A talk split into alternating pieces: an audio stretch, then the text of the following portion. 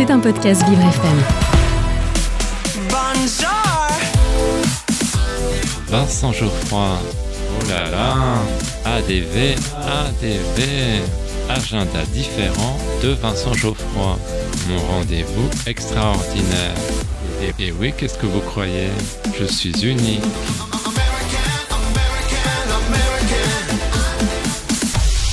J'ai un secret pour vous.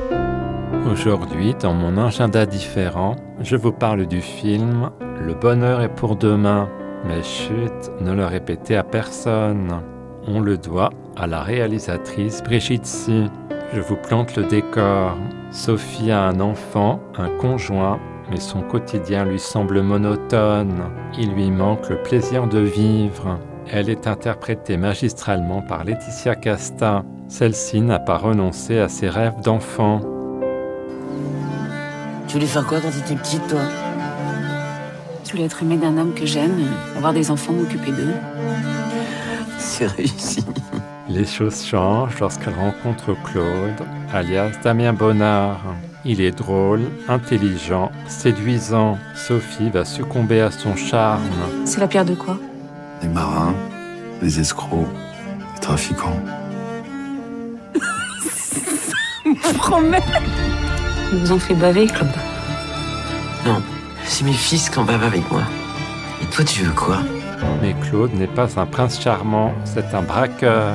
Il se trouve qu'au cours d'une attaque de banque, un homme est tué. Claude est arrêté et condamné à une lourde peine de prison.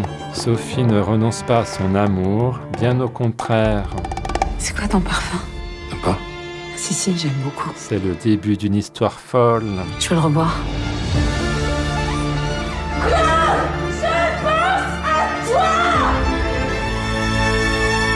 La jeune femme peut compter sur le soutien de Lucie, la mère de Claude, jouée par Béatrice Dalle. L'héroïne est prête à aller jusqu'au bout, quelles qu'en soient les conséquences, jusqu'à y brûler ses ailes.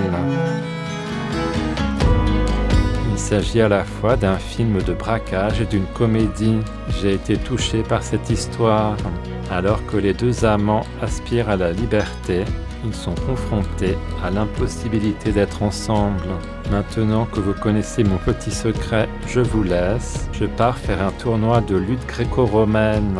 Je veux me qualifier pour les Jeux de Paris 2024. La classe, n'est-ce pas? À demain.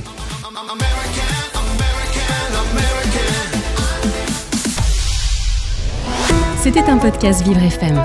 Si vous avez apprécié ce programme, n'hésitez pas à vous abonner.